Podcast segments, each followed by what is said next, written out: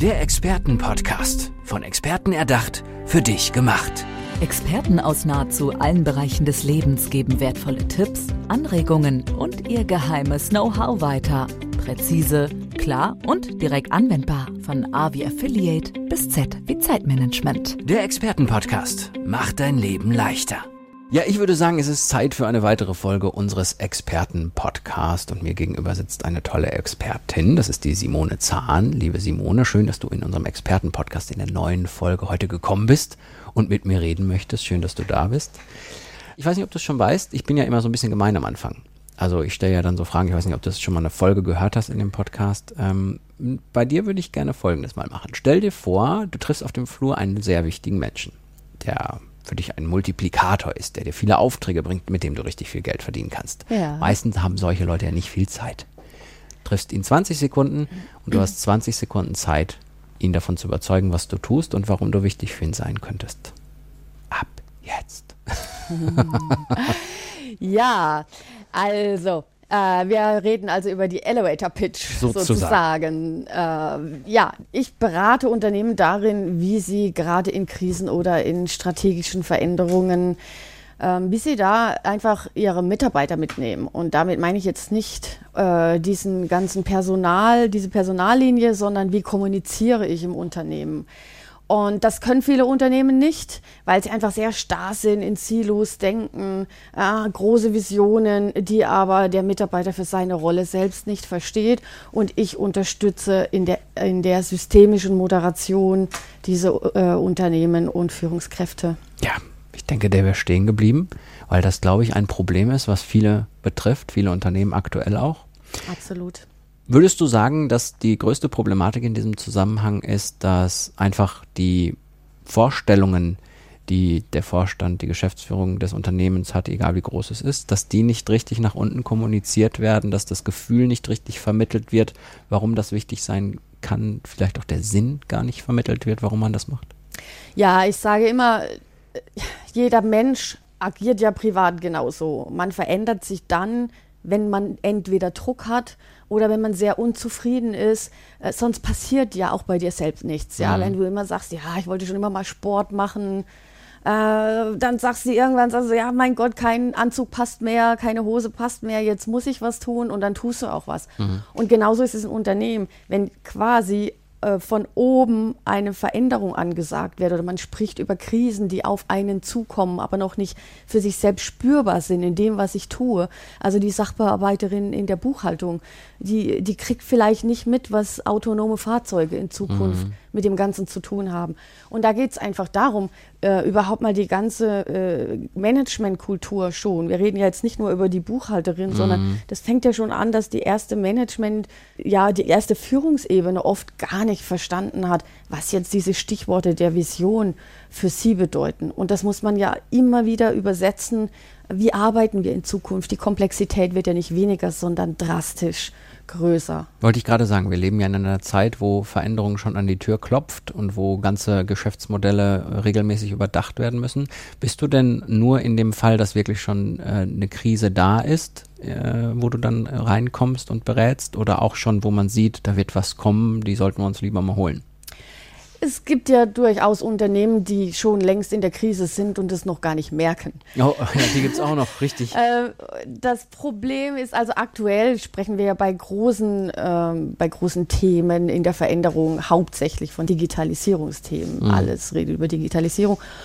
Da geht es wirklich darum, diese, ähm, diese ganzen Führungsebenen da mitzunehmen und das zu moderieren. Also als Moderator bin ich ja nicht derjenige, der letztendlich über wie eine Führungskraft ähm, das da einbringt, sondern ich unterstütze die dabei zu entwickeln, was bedeutet das für mich in meiner Rolle überhaupt. Mhm. Und da auch wieder diese Empathie, diese Emotion reinzukriegen und wirklich einzelne Leute abzuholen. Das heißt, das kann im im Extremfall sogar mal in Richtung Mediation gehen. Mhm. Ja, also weil wir oft sehr verschiedene Menschen da haben, die auch sehr viel erlebt haben. Wenn sie jemand haben, der schon, also wenn die jemand haben, die 20 Jahre im Unternehmen sind, da sagen die vielleicht, ah, dieses Thema Digitalisierung, das kriege ich auch noch durch. Na, ja, das geht ja. auch noch an mir vorbei. Der wahrscheinlich das, häufigste Satz, ja. den man so hört eigentlich. Und das ist ja immer so, wie würde, also das sind ja alles große Konzerne in der Regel mm. oder große Mittelstandsunternehmen.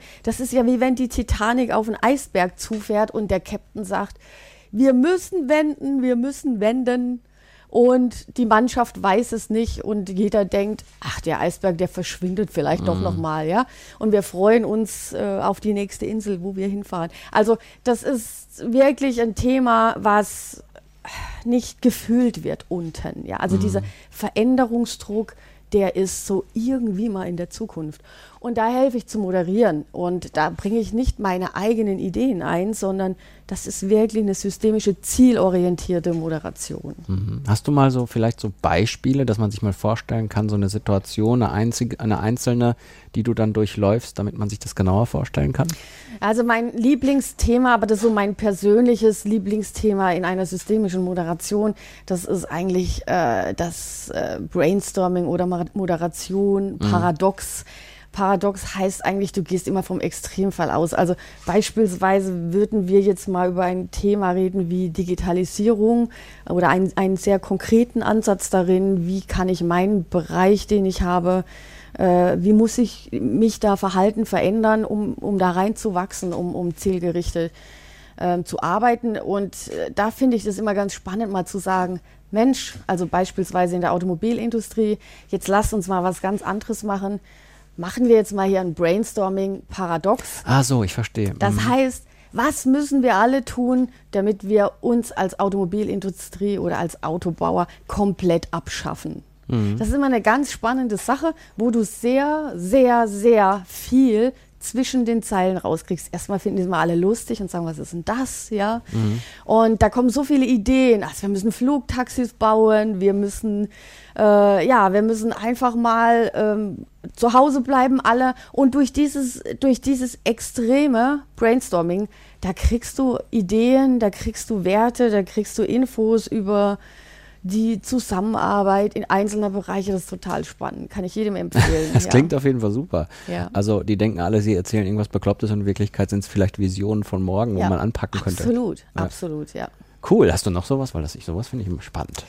Ja, es gibt da sehr viele Methoden und insbesondere ist auch die Moderationstechnik nicht ganz unwichtig. Also man muss bei strategischen Themen ja sehr sehr viele Menschen mitnehmen. Mhm. Und das heißt, da arbeite ich in Teams, die sind manchmal, äh, ja, das sind die, die Meetingräume mit acht bis 15 Menschen gefüllt. Mhm. Und da gibt, da hat man ja solche Strukturen. Ich sage immer, das ist halt nun mal die Firmenfamilie und nicht die normale Familie, aber es gibt ja Familienstrukturen, das kennst du sicher mhm. auch. Mhm.